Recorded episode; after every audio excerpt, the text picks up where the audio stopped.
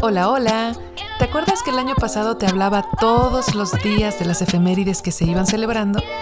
Bueno, pues resulta que algunas fechas se me pasaron, así que en este Todos los días se celebra Reloaded te presento las fechas de las que no te conté.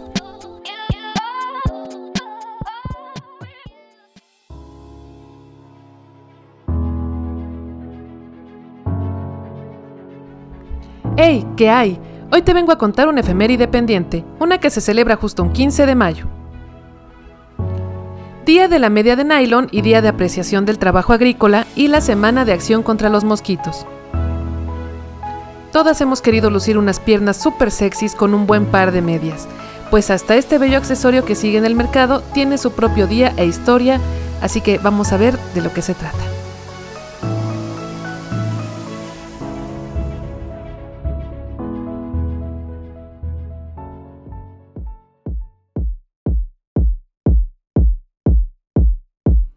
Datos.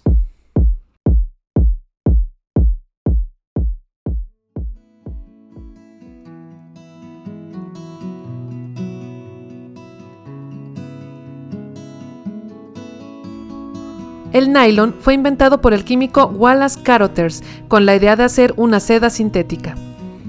Pero el día de oro fue justamente un 15 de mayo de 1940, cuando se pusieron en el mercado por primera vez las medias de nylon. ¿Y qué crees? Pues que fue tal la locura que en cuatro días se vendieron unos 5 millones de pares.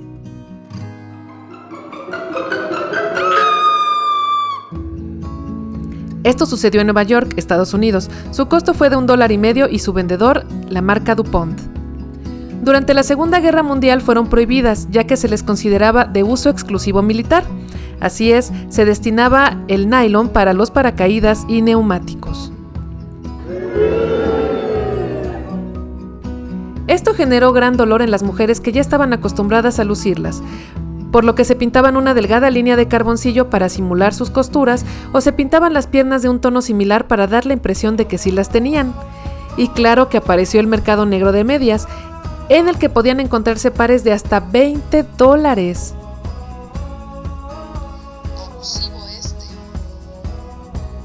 Por suerte, terminada la guerra, la venta de las amadas medias volvió a la normalidad.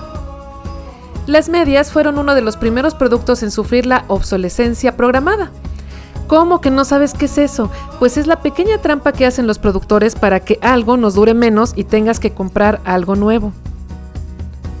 Un ejemplo básico actual son los celulares. En el caso de las medias, se prometía que el nylon era más resistente que el acero, pero si a nadie se le rompían las medias, ¿en dónde iba a quedar el negocio? Por eso se empezaron a hacer unas un poco irrompibles.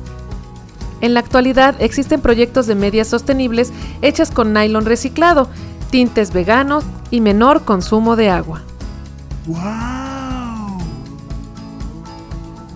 Busca la marca Gani si sientes curiosidad por ver todos sus productos.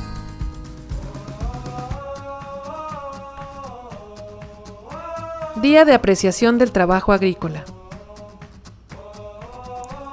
Gracias a ellos comemos tres veces al día. Son tan necesarios que deberían tener más de un día de festejo. Hablemos de la importante labor del trabajador agrícola.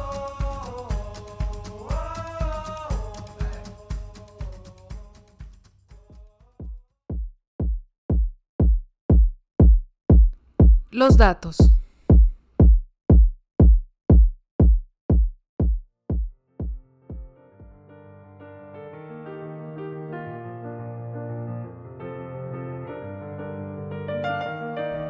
En México se calcula que más de 5 millones de personas se dedican por completo al campo.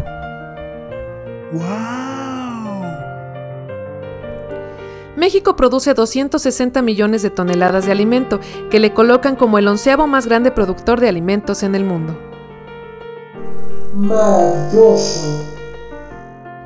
El trigo, uno de los alimentos principales para el hombre, tiene como principales productores a China, la Unión Europea e India.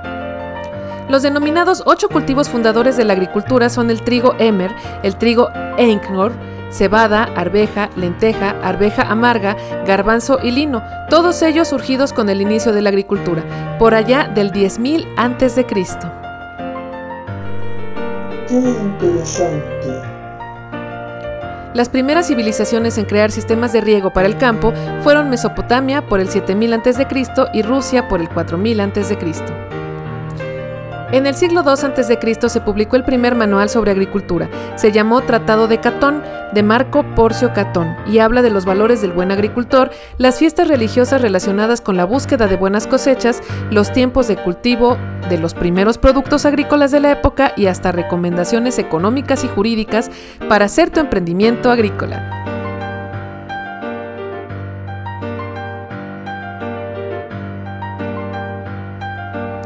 Semana de acción contra los mosquitos. ¿Y quién nos ha despertado a medianoche con el zumbido tan molesto de estos insectos que nos causan comezón y enojo?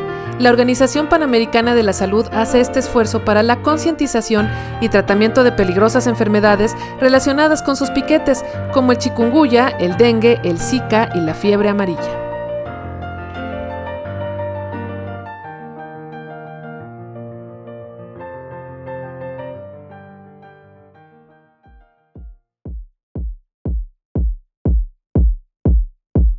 Los datos.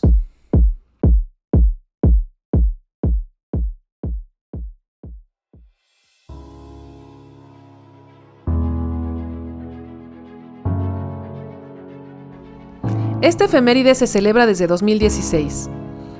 Hay que poner especial atención a los sitios en casa donde pueden quedar agua encharcada, ya que en este sitio los mosquitos hembra pueden poner entre 100 y 300 huevecillos por vez. ¡Oh my god! Podemos combatir esta amenaza con medidas sencillas como colocar mosquiteros en las ventanas, usar ventiladores que los ahuyentan, pues les, es difícil volar, prender inciensos o velas aromáticas y mantener el césped del jardín corto. En cuanto a nosotros, es importante el uso de repelente y de manga larga cuando el clima lo permite. Cada año unas 390 millones de personas contraen dengue por picadura de mosquito. Los mosquitos son responsables de unas 725 mil muertes anuales alrededor del mundo, lo que les hace el animal más mortífero, pues las temidas serpientes apenas matan a unas 50 mil personas y agárrate, los tiburones que tanto terror causan en las películas apenas causan unas 10 muertes anuales.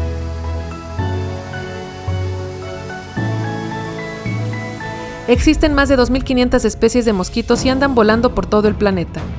Los mosquitos se ven afectados por el cambio climático. ¿Pero cómo? Así es, se ha descubierto que el mosquito que propaga la malaria es Anopheles. Se ha movido hacia el sur de África unos 4.7 kilómetros al año.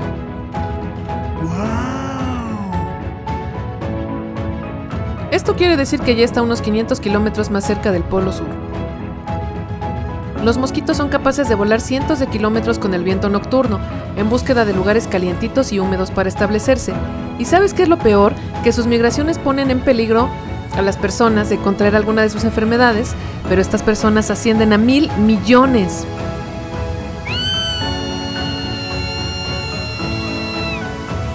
Todos estamos en riesgo de caer en sus garras. La malaria es tan fea que no se ha logrado establecer una vacuna funcional y mientras tanto sigue matando a alguien cada 30 segundos. Y por cierto, el 75% de estas víctimas son niños menores de 5 años. Creo que este dato ya te lo había dicho en el Día de la Malaria, pero es que ves por qué es tan importante esta semana de lucha.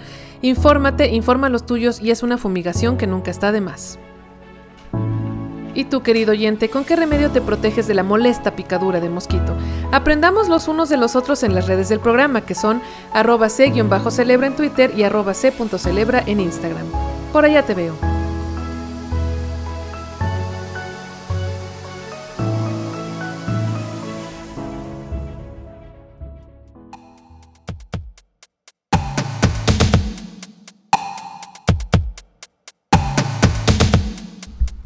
Nos escuchamos pronto para conocer una más de las efemérides pendientes de tu podcast de confianza. Todos los días se celebra, versión recargada, ponte chido.